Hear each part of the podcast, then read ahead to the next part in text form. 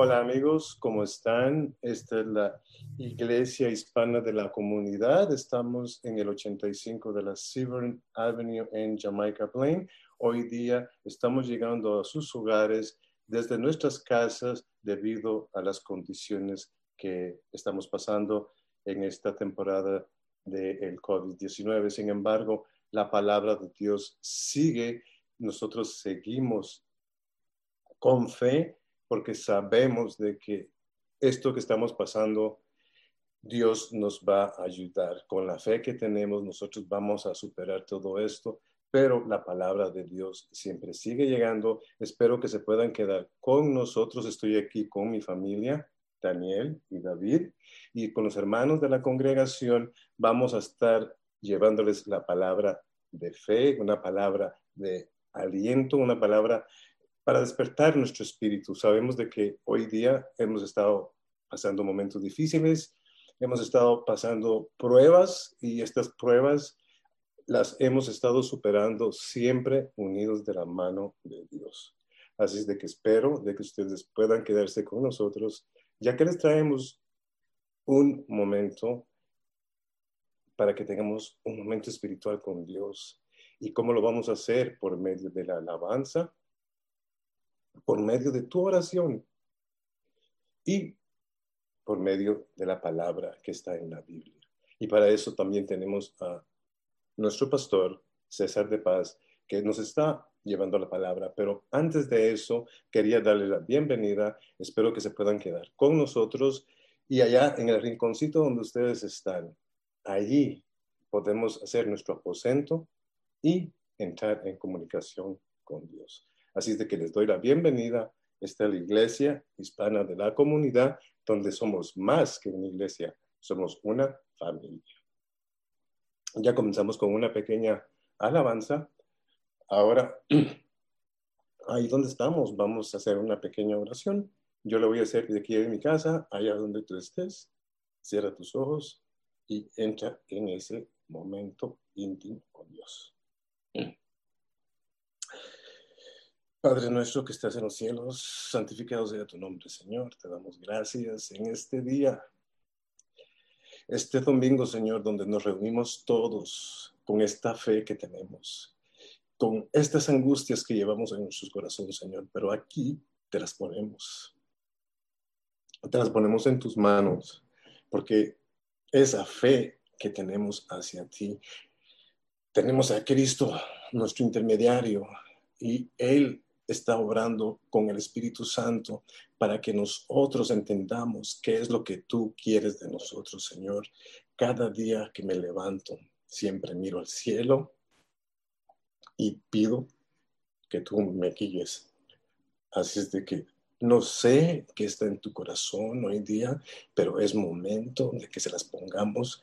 Todas las peticiones que tengamos, se las pongamos a nuestro Señor por medio de nuestro intermediario Jesús Cristo. Así, hermanos, vamos a seguir con nuestras oraciones, con nuestras alabanzas, por medio de la fe que tenemos a Él. Amén. Y bueno, vamos a, los invito a que vayamos a el libro de Romanos, primera de Romanos, en el capítulo 4, 13. Pues, no, perdón, sí, 4, 13, y habla de la promesa realizada mediante la fe. ¿Ok? Y la palabra se lee en el nombre del Padre, del Hijo y del Espíritu Santo. Y dice así, porque no hay ley, porque, perdón, por no porque no por la ley fue dada a Abraham o a su descendencia la promesa que sería heredero del mundo, sino por justicia de la fe. Porque si los que son de la ley son los herederos, van a resulta la fe y anulada la promesa. Pues la ley produce ira, pero donde no hay ley, tampoco hay transgresión. Por tanto, es por fe para que sea por gracia a fin de que la promesa sea firme para toda su descendencia, no solamente para la que es de la ley, sino también para la que es de la fe de Abraham, el cual es Padre de todos nosotros. Esa es palabra de Dios. Y así mismo ahora seguimos con más alabanzas y para eso tenemos a Rafael. Así es de que seguimos con las alabanzas, ya que al Señor que yo conozco le gusta que alabemos su nombre. Bienvenidos sean hermanas y hermanos a nuestro servicio del domingo. Me hago eco de las palabras de Rodolfo y le damos la más cordial bienvenida a todos los que nos escuchan en esta tarde. Quiero invitarte, ¿verdad?, a que en este domingo teniendo en mente la lectura que acabamos de escuchar, te invito a que ejercites tu fe. Te invito a que la utilices en este momento. Y la manera en la cual la vamos a utilizar es adorando y bendiciendo el santo nombre del Señor. Vamos a con toda nuestra fe, con toda nuestra esperanza, levantar nuestras manos al cielo, de pie, como quieras, como quieras hacerlo. Pero vamos a adorar y bendecir el santo nombre del Señor. Porque Él es Rey de Reyes, Él es Señor de Señores y Él es merecedor de todas tus alabanzas. Así que acompáñanos hoy.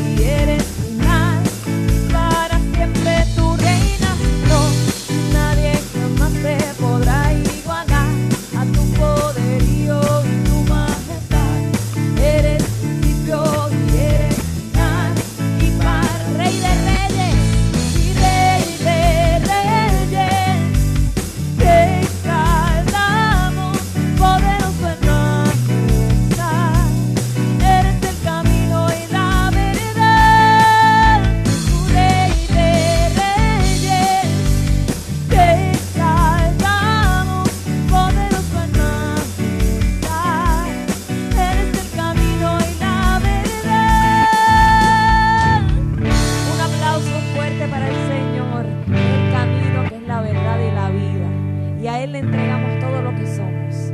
Porque en medio de todas las dificultades que podamos tener, y aún fuera de ellas, ¿verdad? El Señor nos demuestra que Él es bueno. Su fidelidad es eterna. Y en esta tarde te invito a que proclames conmigo las bondades del Señor.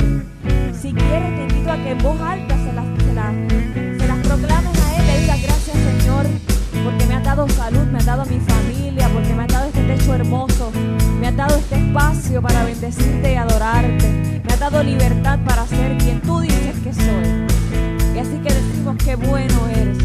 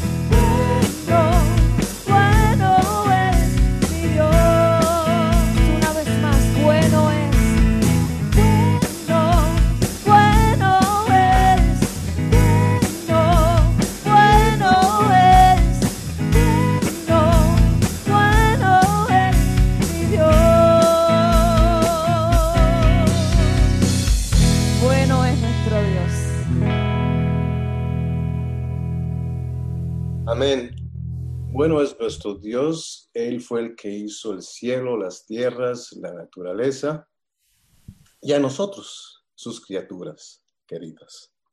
Y pues, como ustedes saben, Dios tiene muchas promesas para nosotros y nosotros estamos aquí anhelando su presencia, queriendo saber más de Él, queriendo que Él nos instruya y que nos dé palabra de sabiduría, no solamente para los adultos y los ancianos, sino que también para los jóvenes que estamos aquí hoy. Y así de que vamos a seguir con la lectura bíblica. Está en el libro de Salmos 65, se titula La generosidad de Dios en la naturaleza y es al músico principal Salmo Cántico de David. Así es de que tengo a mi hijo David que él nos va a hacer la lectura bíblica. Tuya es la alabanza en Sion, oh Dios, y a ti se pagarán los votos. Tú oyes la oración, a ti vendrá toda carne. Las iniquidades prevalecen contra mí, mas nuestras rebeliones tú la perdonarás. Bienaventurado el que tú escogieres y, y atrajeres a ti, para que habita en tus atrios. Seremos saciados del bien de tu casa de tu santo templo. Amén. Se dan cuenta qué generosidad tiene nuestro Dios con nosotros y Él quiere que nosotros tengamos un corazón disponible, que tengamos fe en Él, porque Él nos quiere bendecir grandemente. Él quiere que nosotros le pidamos de corazón y Él, su promesa es de que Él lo hará. No al tiempo tuyo, hermano, al tiempo de Él. Déjame decirte, hay muchas oraciones que yo tengo en mi corazón de hace años que poco a poco Dios me las está revelando, pero al tiempo de Él, no al tiempo mío. Y por eso yo le doy gracias y honro su nombre, porque sé que Él cumple sus promesas.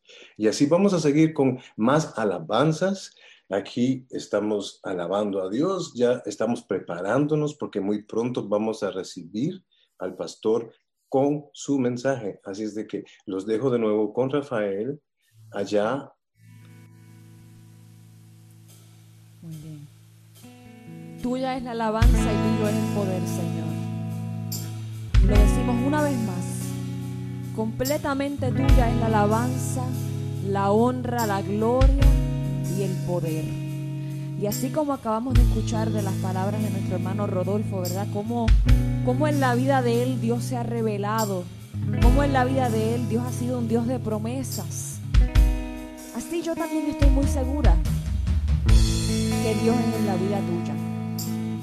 Que Dios para ti es un Dios de milagros, es un Dios de promesas, un Dios de bondades.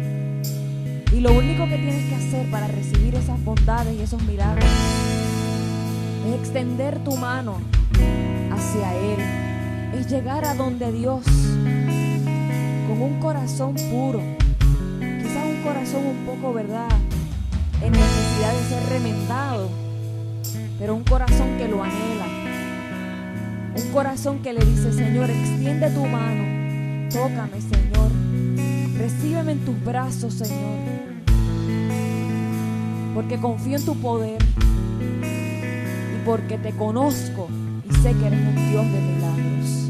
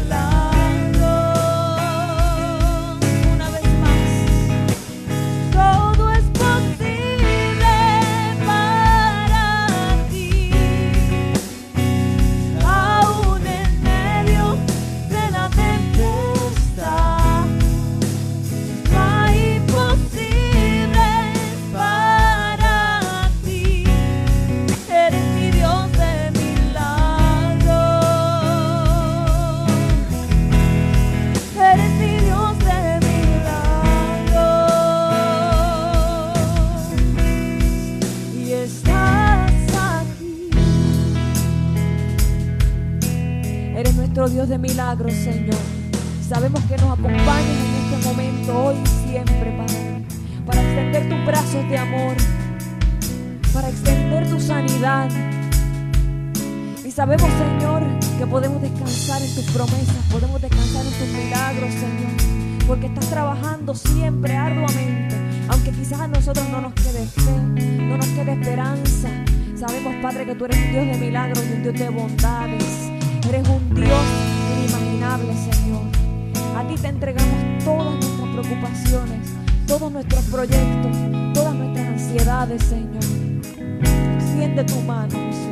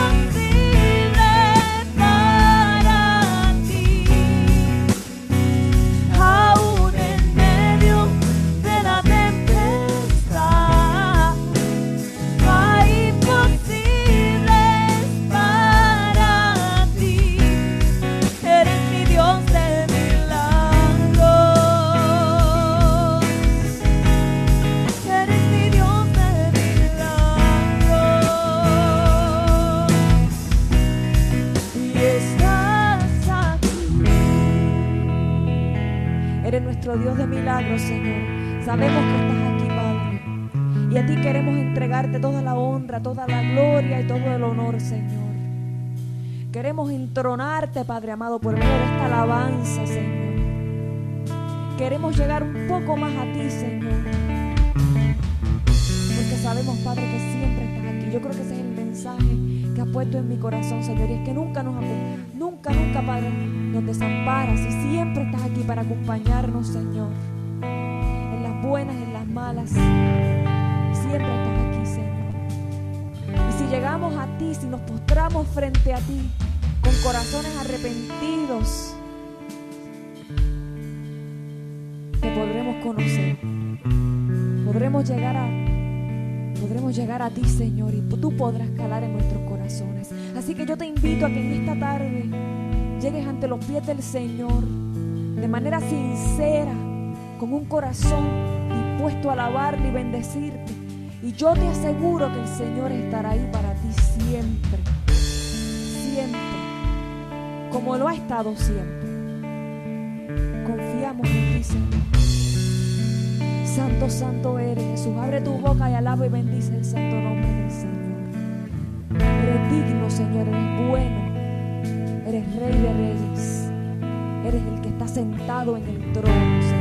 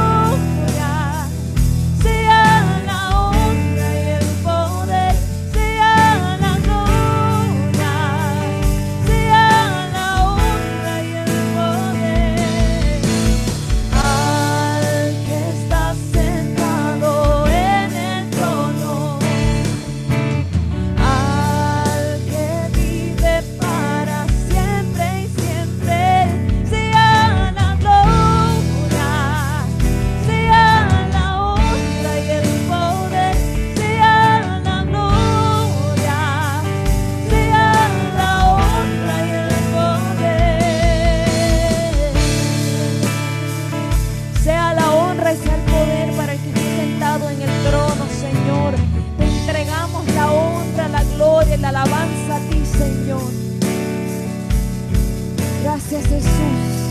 Gracias Padre por este momento. Alaba al Señor. Alaba lo que Él desea escuchar tu alabanza. Y decimos una vez más, quiero conocerte hoy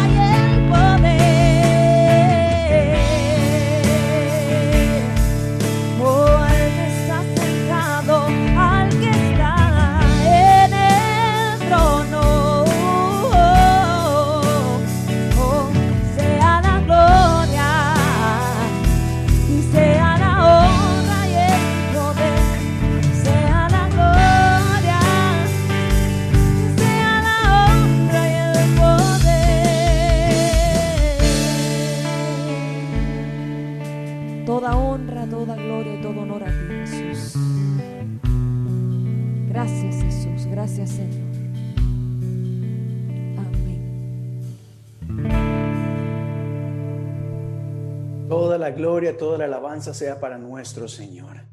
Gracias, Padre, te damos por este tiempo tan hermoso en el cual nos has permitido acercarnos a ti con acción de gracias y asimismo en alabanza y adoración, oh Dios. Y es que a eso hemos venido.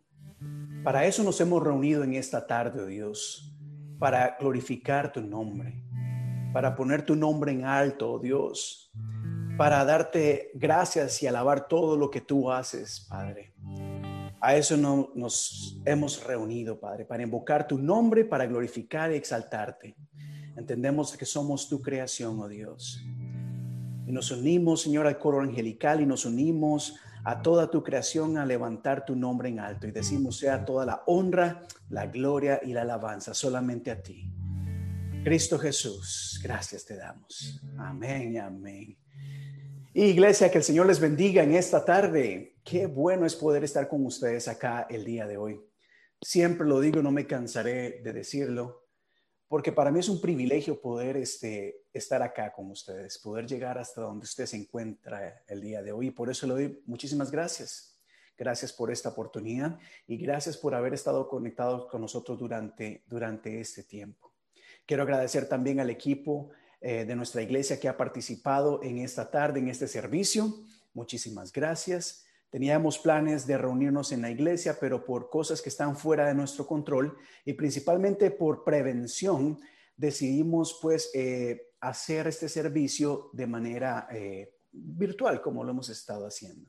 Sin embargo, no importa dónde estemos ah, físicamente, creo que estamos conectados en un mismo espíritu y un mismo sentir el día de hoy. En ese sentir que nos llama a alabar a Dios. Así que iglesia, le doy las gracias por estar conectadas y gracias a cada persona que ha estado comentando eh, a través de Facebook. Gracias por cada saludo que envían aquí a, la familia pastoral y me gusta mucho ver los saludos que se envían unos a otros. Me, me, gusta bastante eso, porque eso demuestra de que no solamente estamos viendo un video, sino que estamos siendo parte de un servicio. Y aunque ustedes no lo crean, un saludito, un like, ese tipo de cosas unos a otros eh, permite que haya una mejor integración y que se pueda sentir ese, ese ambiente tan lindo de familia, como decía Rodolfo. Así que Rodolfo, muchísimas gracias también por acompañarnos. Gracias a Rafael y Gladinel por el esfuerzo de, yo sé que ya teníamos todo preparado para estar en la iglesia, pero bueno, gracias, de verdad, muchísimas gracias. Iglesia, eh, hoy tengo una palabra acá que quisiera compartir con ustedes, un mensaje eh, basado en una historia muy, muy conocida pero que es quizás un poco difícil de entender.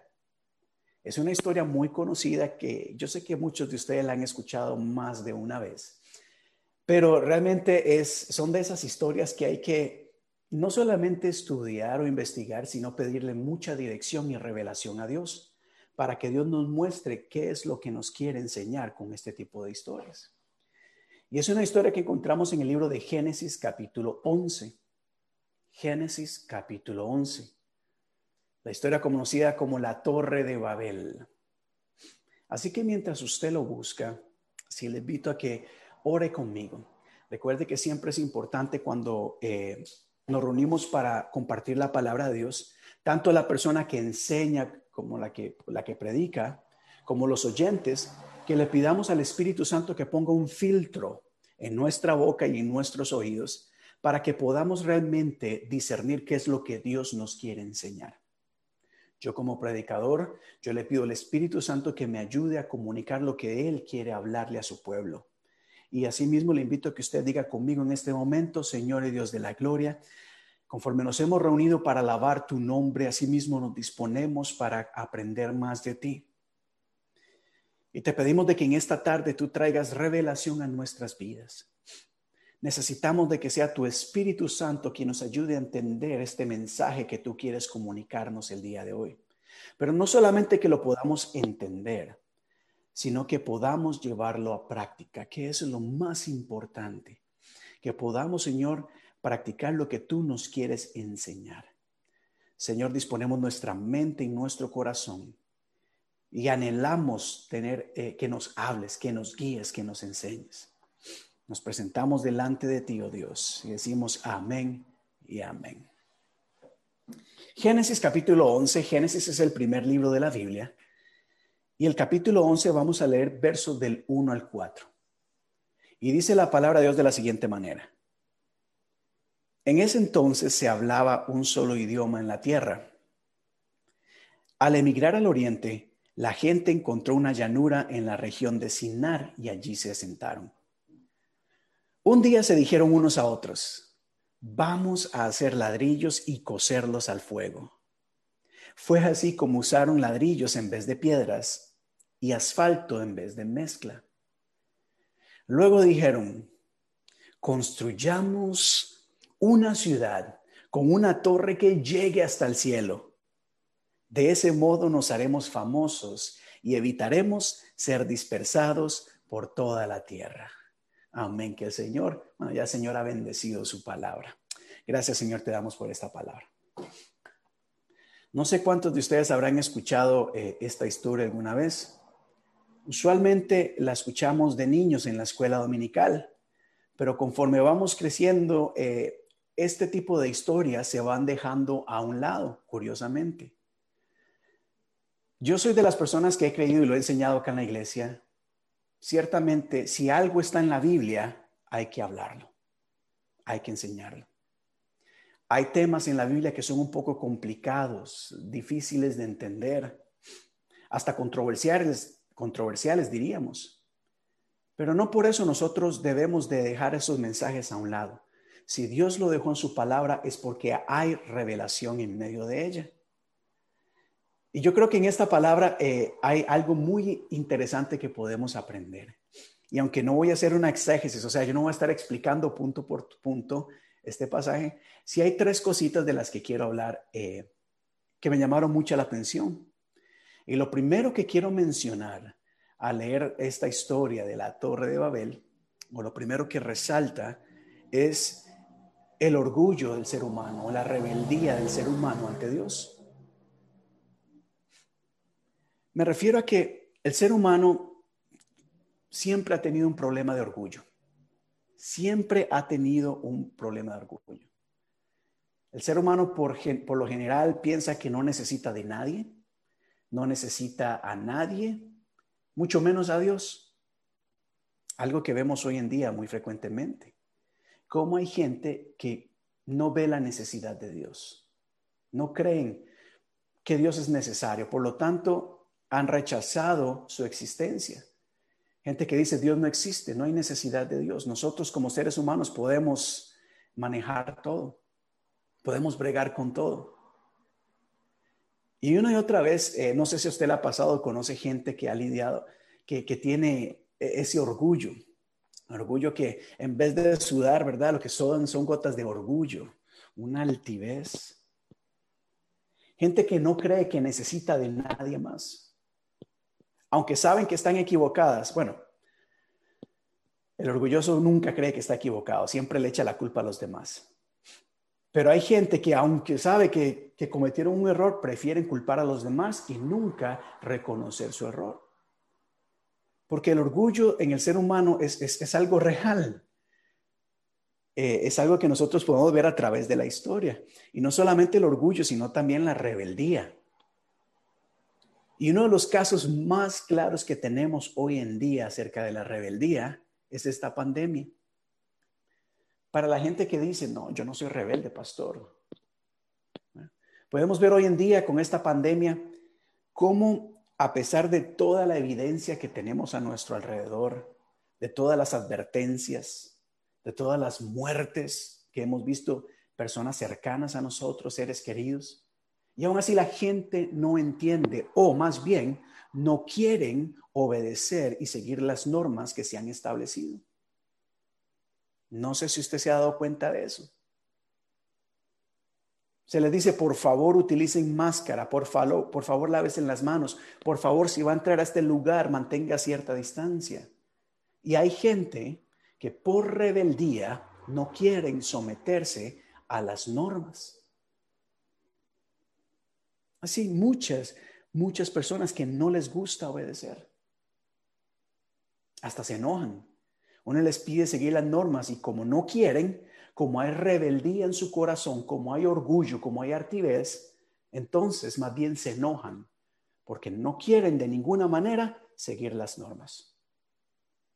Pero eso no solamente sucede en el mundo, también en la iglesia. Hay muchos cristianos, hay muchas cristianas rebeldes, personas que van a la iglesia pero que no quieren seguir lo que Dios espera de ellas o lo que Dios les pide. Personas que quieren ir a la iglesia, pero no les gusta muchas veces obedecer o seguir las reglas que se han establecido. Pero esto del orgullo y la rebeldía no es algo nuevo, es algo que hemos visto, como lo dije, a través de toda la historia, desde la creación. Usted recordará eh, en Génesis, capítulo 3, cuando se nos habla de la caída del ser humano.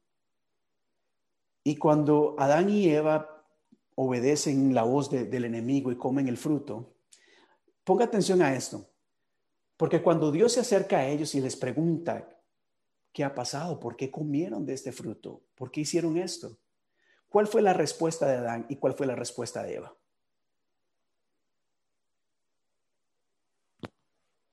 No fue mi culpa. Adán le dijo, Dios, la mujer que tú me diste fue la que me hizo caer. Note esto acá. La mujer que tú, oh Dios, me diste, o sea, por tu culpa es que yo desobedecí. Y Eva no se queda atrás. Eva mira, mira a su alrededor, quizás le hizo una cara a Adán como espérate. Cuando lleguemos a casa, ya, ya, pobre Adán.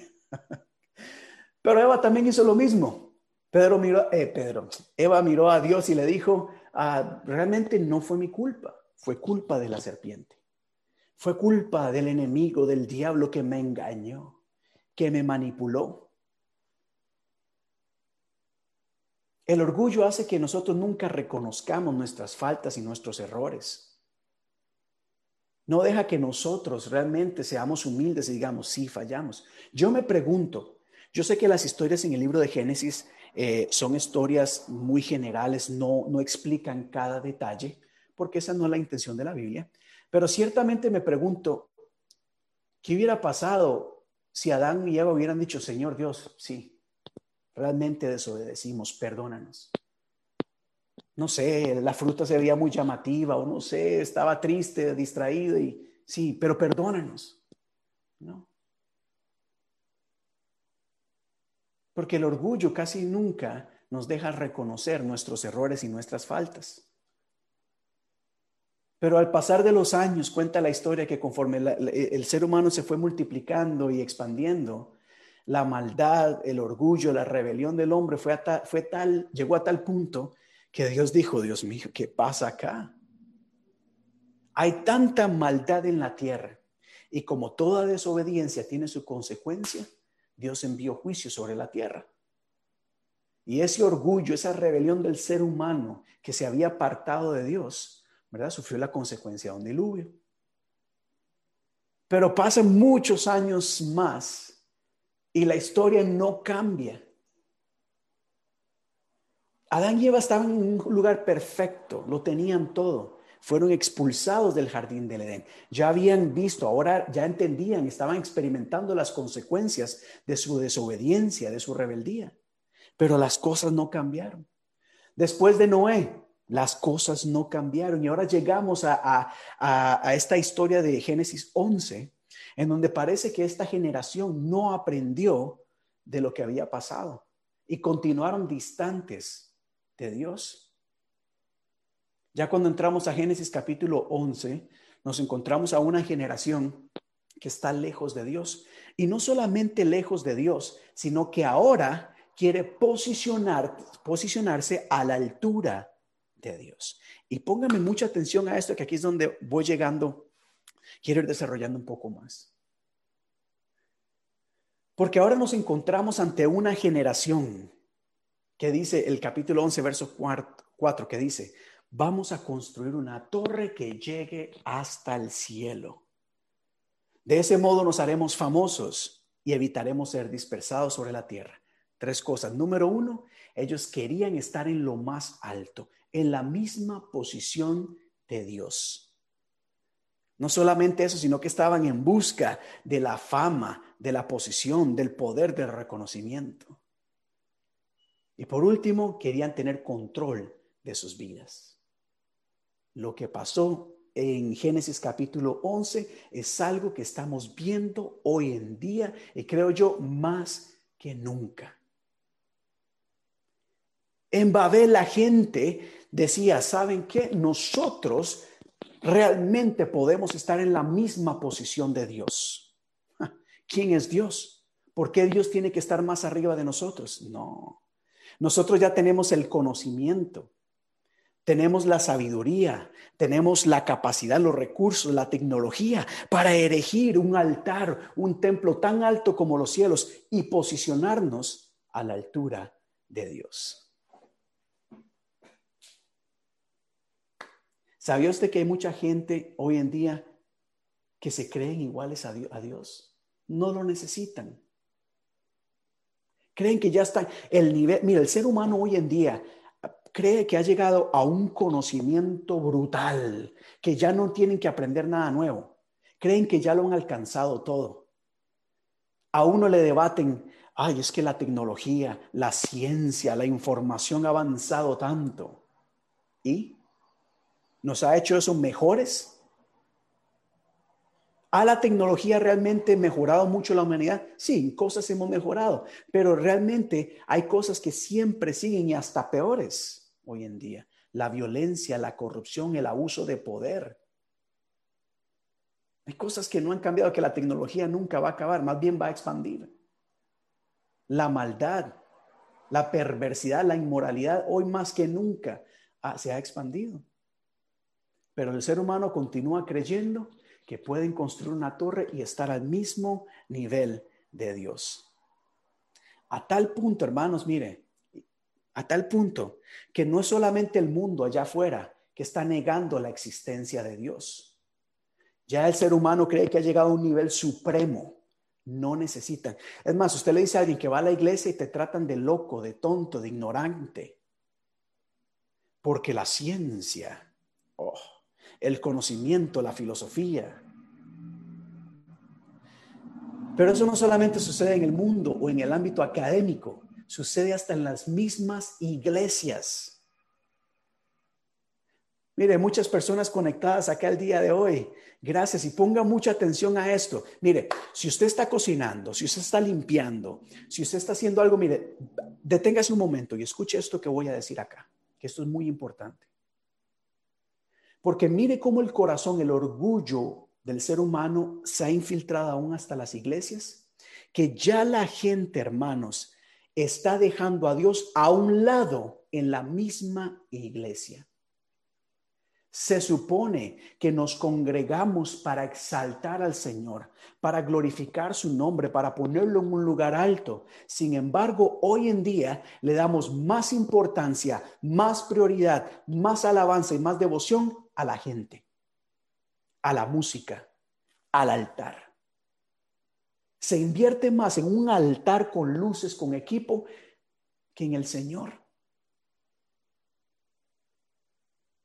Hay gente que en vez de ir a la iglesia a buscar de Dios, lo que hacen es seguir personas. Están idolatrando a, hombres y mujeres de Dios y quizás no es culpa de ellos. Ellos predican y cumplen y el Señor los usa en gran manera. Pero la gente, el ser humano, ¿verdad? Ha permitido que, este espíritu le quiera quitar la posición a Dios que se merece. Y por eso la gente, hermanos, anda en busca y siguiendo a las personas de un lado para otro. Ponga atención a esto acá. Porque yo creo que la gente hoy en día en las iglesias, Mire, la gente ya no se quiere sentar en bancas, se, quieren sentar en tronos. Ya la gente va a la iglesia con una actitud de que son tan importantes en la iglesia, que, tiene, que la iglesia tiene la obligación de hacerlas sentir bien, de hacerlas sentir cómodas. Si no hay aire acondicionado, no van a la iglesia. Si la silla es más dura, muy dura, no van a la iglesia. Si me hacen mala cara y el pastor no me llama, no van a la iglesia.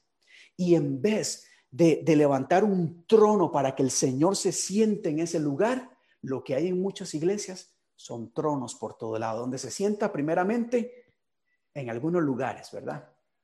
Se sienta el líder. Y ya hay muchos muchas personas que se sientan en un trono y demandan que la gente los idolatre, iglesia. ¿Cuánta gente no hay eso? Si no me tienen aire acondicionado, si no me invitan, si no me invitan y me dan mínimo 10 mil dólares de ofrenda, si no me van a recoger al aeropuerto en limosina, si no me tienen el, hotel, ¿verdad? En uno de los mejores cuartos, si no me hacen viajar en primera clase, si no me atienden de la manera en que yo, no, que yo quiera, no voy. ¿A quién se está exaltando ahí? ¿A Dios o a todas o esta generación? Y es más, y es más, oh, ¿cómo me hace falta estar en la iglesia hoy? Es más, Mire cómo el orgullo y la altivez del ser humano, aquel espíritu que se movía en Babel, se mueve en la iglesia hoy en día, que ya ni tan siquiera nos vemos iguales a Dios. Hay gente que se ve más arriba de Dios y lo tratan como un mayordomo. Dios, yo decreto, yo declaro, yo proclamo que hagas esto. Oh, Señor, no voy a tomar un no por respuesta. Tú sanas a esta persona porque lo sana. Ve, sánalo. Señor, yo necesito que me des dinero. Señor, yo necesito que proveas. Señor, dame, dame, dame, dame. ha empeorado, ya ni es el espíritu que hubo en Babel, en donde por lo menos querían ser igual a Dios, ya ahora hay un espíritu peor que hace a la gente sentirse superior a Dios y verle como un mayordomo. Espero que no se me estén desconectando de Facebook. Pero es que la realidad, el ser humano a través de la historia ha tenido esa lucha de quererse poner, o sea, no hay necesidad de Dios. Pero bueno, voy a avanzar acá, voy a avanzar acá. Porque no solamente dijeron, vamos a construir una torre, una ciudad y una torre que llegue hasta el cielo, sino que pongan atención a la intención. Nos haremos famosos. El mundo nos va a reconocer. El mundo nos va a admirar. El mundo nos va a seguir. Seremos la potencia mundial. ¿Y no es eso mismo lo que la gente quiere hoy en día? ¿No es eso lo que la gente anda haciendo en busca de la fama? Y por andar buscando la fama, por andar buscando posición, por andar buscando poder, comprometen sus principios y sus valores morales y espirituales. Y usted lo sabe, si hay que desnudarse, pues se desnudan con tal de recibir likes.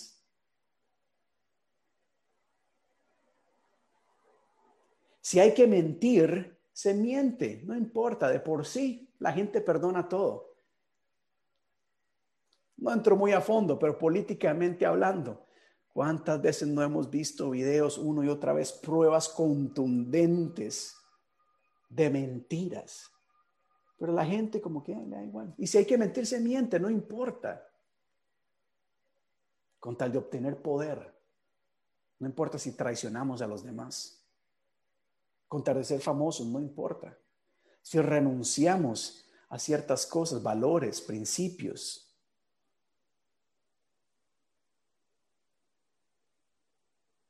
Eso de ser famoso hoy en día, eso no es algo de hoy en día. Eso no es solamente que surgió de las redes sociales, eso viene de hace miles y miles y miles y miles de años. En Babel la gente decía, queremos nosotros ser ese centro principal, que todas las miradas estén sobre nosotros. Si en la iglesia nosotros estamos en busca de la fama, en busca del reconocimiento, hay un problema. Hay un problema muy grande. Tenemos que tener cuidado. Pero bueno, sigo avanzando acá. Vamos a construir un, templo que llegue hasta el cielo, queremos sernos famosos, queremos tener posición, poder. Y por último dice, evitaremos ser dispersados. Es decir, nosotros ahora vamos a estar en control de nosotros mismos, en control de nuestra vida, en control de nuestro destino. Algo que el ser humano quiere hoy en día. Quiere estar en control, en dominio. Por eso es que tiene ese conflicto con Dios, porque no le gusta cuando Dios le pide. Porque no, no, yo soy dueño de mi vida, yo soy dueña de mi vida, yo hago lo que yo quiera, mientras no le haga daño a nadie. Miren, siempre, siempre le hacemos daño a alguien, siempre. Ese pensamiento, ese dicho de que no le hacemos daño a nadie, eso no es real. Siempre le hacemos daño a alguien cualquier decisión que nosotros tomamos.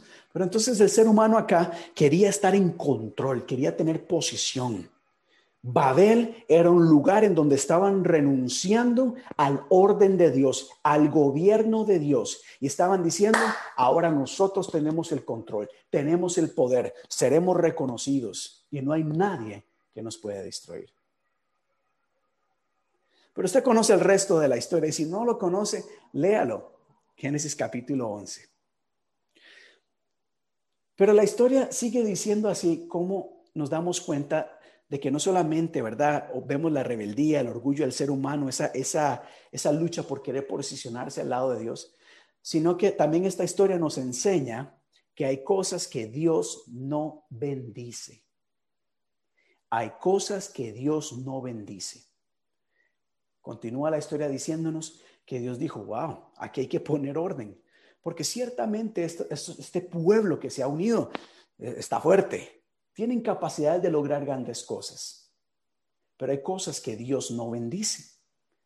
Nos enseña de que si algo está fuera de la voluntad de Dios, hay que tener cuidado. Hay que tener cuidado.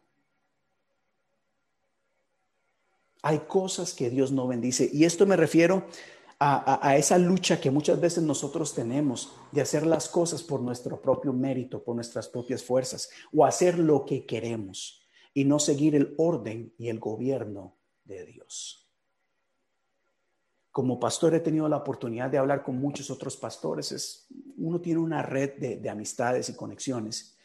Y uno de los temas que siempre se ven en estas reuniones es que siempre en las iglesias no falta la persona que quiere levantarse para sentirse que se siente mejor que el pastor o la persona que, Dios ha puesto en ese lugar.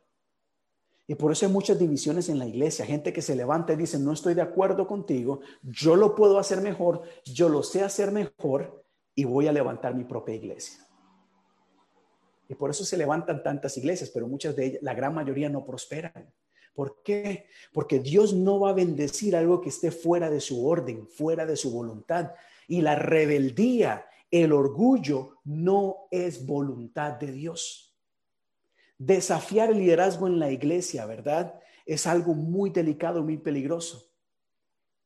La persona que quiera desafiar el liderazgo en la iglesia, en inglés sería, you better know, you're better sure that God is telling you to do that asegúrate completamente que es Dios quien te está mandando, porque si no es Dios, no va a bendecir y ese proyecto va a fracasar. Mira, aquí le podría contar muchas historias, tanto eh, eh, cosas que, hemos escuchado, que hemos visto, pero a mí me gusta mucho usar ejemplos de la Biblia. Y en Números capítulo 16 ah, se nos cuenta la historia de un momento en donde un hombre llamado Coré, se levantó en rebelión contra Moisés, el hombre que Dios había establecido, que Dios había puesto como líder del pueblo de Israel. Y aquí Coré trabajó de una manera muy, muy, muy astuta, muy demoníaca, diría yo, ciertamente demoníaca, satánica, muy astuta. Recuerde que el diablo no solamente sale aquí asustándonos, el diablo es muy astuto. Y se lo voy a leer rápidamente. Eh, números 1, 16, verso del 1 al 3. Un día, un levita llamado Coré y tres hombres más se rebelaron contra Moisés. A ellos se les unieron otros 250 israelitas, hombres de autoridad en el pueblo, que pertenecían al grupo de consejeros y tenían buena fama entre el pueblo. Todos ellos se reunieron, se enfrentaron contra Moisés y Aarón y les dijeron, basta ya de privilegios, Moisés y Aarón todo el pueblo, todos nosotros hemos sido consagrados por Dios y el Señor está con nosotros. ¿Por qué se levantan ustedes como autoridad suprema sobre el pueblo del Señor? Vemos acá como ellos no estaban de acuerdo con el liderazgo de Moisés. Vemos acá como ellos, ¿verdad? Estaban viendo que las cosas no eran de acuerdo a lo que ellos querían o pensaban. Por un lado, no los culpo. Moisés había prometido que los iba a llevar a una tierra de leche y miel, porque eso fue lo que Dios le dijo. Pero bueno, el proceso, eh, eso era un proceso que iba a tomar tiempo. Pero a este punto ya ellos estaban cansados, ya dijeron no más proceso. Se nos prometió el lema de la iglesia, el lema del pueblo de Dios para este año fue leche y miel, la tierra prometida, pero pasa el tiempo y no vemos nada. Así que se rebelaron contra Moisés. Pero no solo, mire, mire cómo el diablo es astuto que no se infiltró entre el pueblo, sino que se infiltró entre el liderazgo de la iglesia, o, del pueblo, perdón. Entonces Coré empezó a hablar con líderes de renombre, consejeros, gente que la gente inclusive hasta miraba. Y se rebelaron contra Moisés y le dijeron, Moisés, nosotros también acá somos escogidos por Dios. Y Dios también puede hablar por nosotros o a través de nosotros. El resto de la historia se las dejo de tarea para que la lean. No, de verdad, hay que leer la Biblia, son cosas interesantes.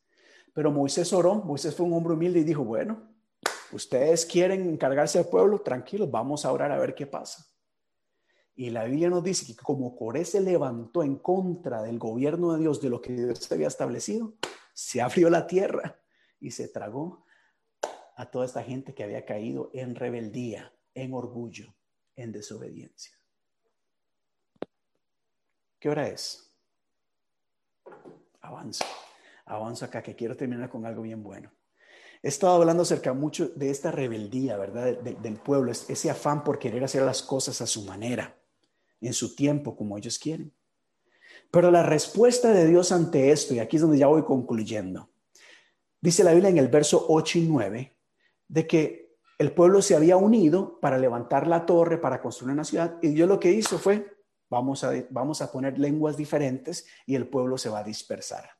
El pueblo se dispersa, la, obra, eh, la obra cesa, no continúa, y ahí termina esta parte. Pero ahí es donde yo no quiero terminar acá, sino que quiero avanzar un poquitito más en el capítulo 12.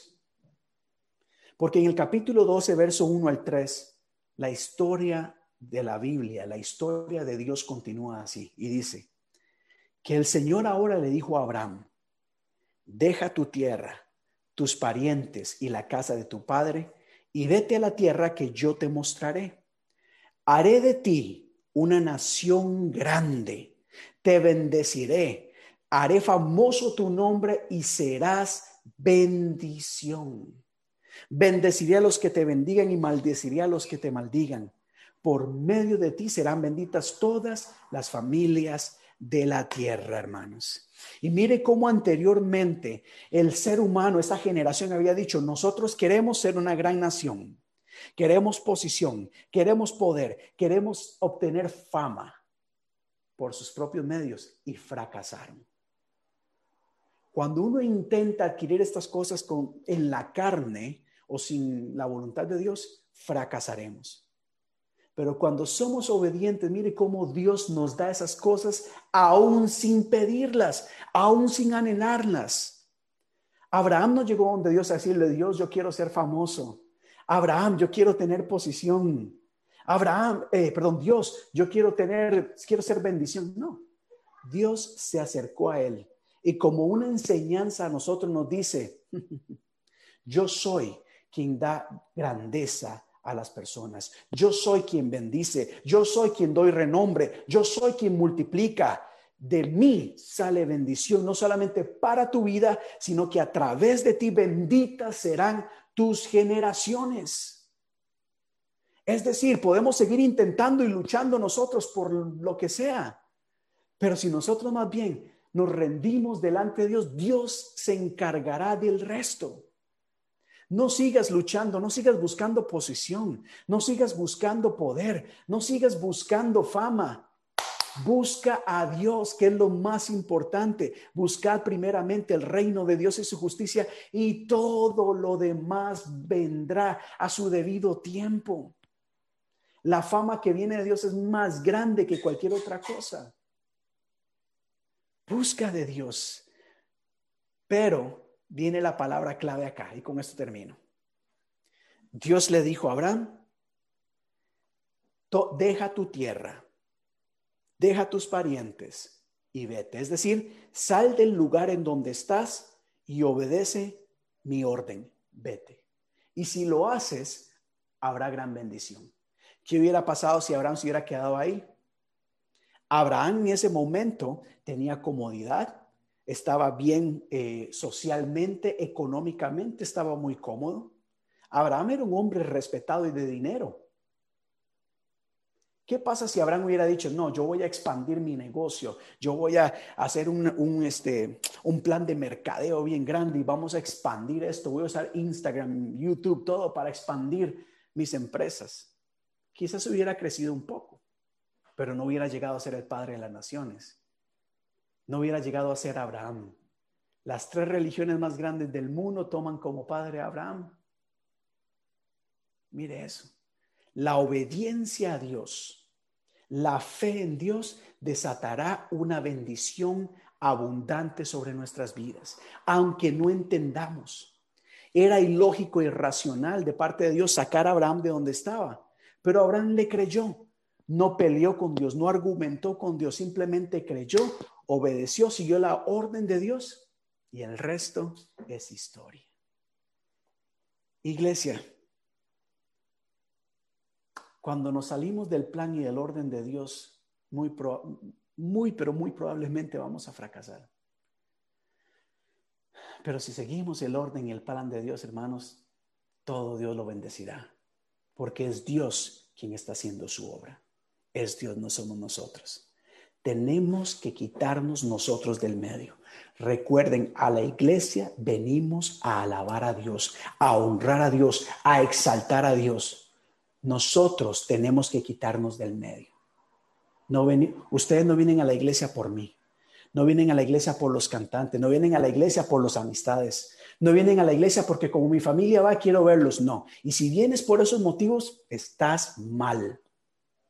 Si vienes a la iglesia porque como mi tía, mi abuela van a estar ahí, entonces de paso nos encontramos, hay un problema. A la iglesia venimos, nos congregamos para honrar a nuestro Señor. Cierre sus ojos ahí donde usted se encuentra en este momento. Y sé que este no ha sido un tema fácil. Son temas que tocan nuestro ser, nuestro orgullo.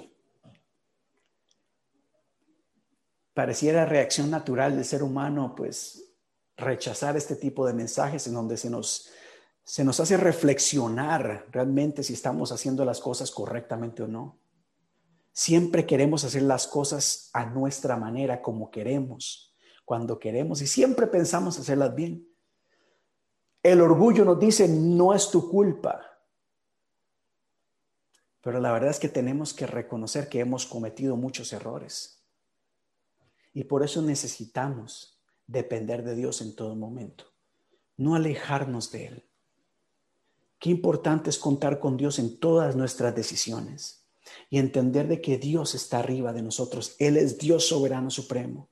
Nunca, nunca permitamos que el enemigo nos quiera hacer pensar que estamos en la misma posición de Dios o mayor que Dios. Dios no es nuestro mayordomo. Él es Dios Todopoderoso, creador de los cielos y de la tierra, nuestro creador, nuestro Padre. Él es nuestro Dios y nosotros somos su creación. Ore conmigo en este momento. Padre Dios de la gloria, en este momento queremos presentarnos delante de ti con un corazón humilde, con un corazón en donde reconocemos, oh Dios, nuestras faltas y nuestros errores, reconociendo de que no somos personas perfectas, de que no lo sabemos, no lo podemos hacer todo, Dios. Reconocemos, Padre, de que hay una gran falta en nosotros el mundo quiere enseñarnos de que no tenemos necesidad de nada ni nadie. Nosotros somos autosuficientes. No necesitamos de nadie. Tenemos el control, tenemos el poder, tenemos la decisión para controlar nuestro destino. Pero nosotros en este lugar, en esta iglesia, Dios, creemos que necesitamos de ti en todo momento. Porque tomamos malas decisiones, porque nos equivocamos y fallamos porque en nuestro corazón hay muchas cosas que necesitan ser cambiadas. Entendemos, oh Dios, que necesitamos ser transformados por ti. Que hay cosas que decimos, cosas que hacemos, actitudes que mostramos. Hay cosas en nuestro carácter y personalidad que necesitan cambiar, oh Dios, para reflejar tu luz. Entendemos, oh Dios, de que de que la gente tiene que ver algo en nosotros que glorifique tu nombre. Y si ven algo que más bien les aparten, es algo que debemos ir cambiando. Entendemos, Señor, como tu palabra dice, de que las cosas viejas han de pasar y que en ti somos nueva criatura. Por eso te pedimos, Señor, en esta tarde de que tú toques nuestro corazón. Toca, toca nuestra mente y cámbianos. Renueva nuestra forma de pensar deshace todo orgullo, toda altivez, todo, todo ese deseo que quiera hacerte a un lado. Al contrario, nos humillamos delante de ti, nos ponemos más bajo, siguiendo el ejemplo de tu Hijo Jesucristo, diciendo que Él, siendo Dios, se despojó de sí mismo y se humilló, se humilló hasta lo más bajo. Y si Jesucristo, siendo Dios, se humilló, ¿cuánto más nosotros? no debemos rendirnos y humillarnos delante de ti, reconociendo de que somos imperfectos, somos polvo, que muchas cosas que deben cambiar.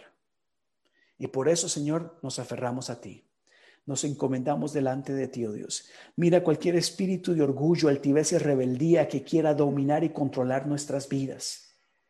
Y lo reprendemos en el nombre de Jesús. Nos sometemos a tu voluntad, a tus designios, a tu gobierno, Señor. No a nada más. Ayúdanos, Padre, a reconocer nuestras faltas y errores y a vivir de manera agradable a ti. En el nombre de tu amado Jesús, doy gracias y decimos. Amén.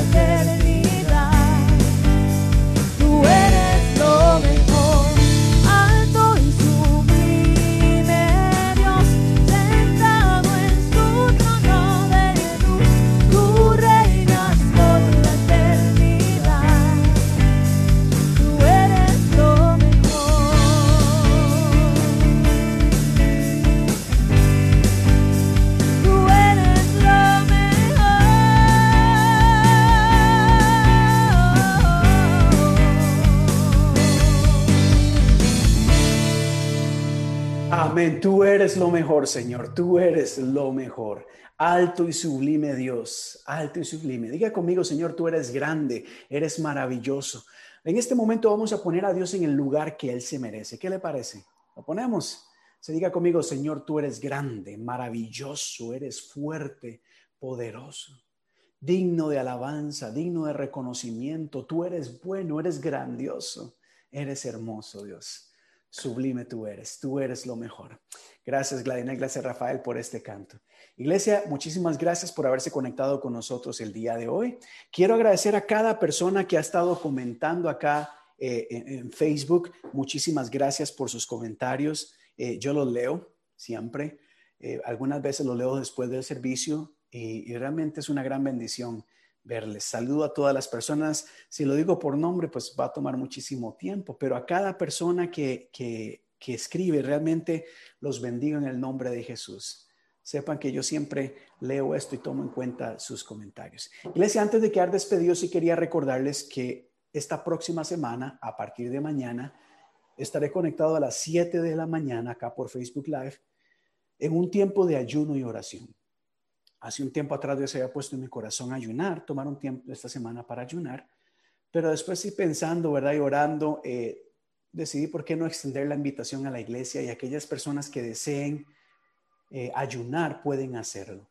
Yo voy a estar mañana de 7 a 7 y 30 por Facebook Live, dando una palabra de ánimo, este, motivando para que estemos en ayuno. Recuerden que el ayuno no es, eh, no tenemos que complicar las cosas, iglesia. El ayuno es un tiempo para buscar de Dios, no se complique. Yo sé que hay gente que, se pone a ver, a preguntar si uno puede tomar café, si fruta, que el ayuno de Daniel, que qué cosas puede comer, que no. Mira, no se compliquen. El ayuno es un tiempo en donde nos abstenemos de alimento para buscar de la presencia de Dios. Pero si usted tiene, si usted como yo, ¿verdad? Yo todos los días tomo cafecito en la mañana. Yo, ¿cuántas veces yo no he, yo no he ayunado? Estoy en ayuno y con el cafecito y con el pan y digo, ay, mira, pues yo estoy en ayuno. Y se me olvida porque es la costumbre pero que eso no sea impedimento para seguir buscando de Dios. Al principio yo tomaba el café, el pan y digo, ah, rompí el ayuno, entonces mañana oro. Y, no, oraban entonces en ese día. No. Yo quiero invitarle a que usted busque, eh, busquemos de Dios. Ayune lo más que pueda. Mañana vamos a hablar más de eso, pero a partir de 7 a 7 y 30 estaremos por Facebook Live. Mientras tanto, iglesia, que la paz de Dios sea con todos y cada uno de ustedes. Que Dios les guarde, que Dios les cuide y recuerden que es Dios quien va a bendecir sus vidas de manera inimaginables, maneras que ni tan siquiera puedes soñar o imaginar, porque ese es Dios que Dios bendice a sus hijos y a sus hijas, conforme actuemos de acuerdo a su voluntad. Iglesia, Dios les bendiga.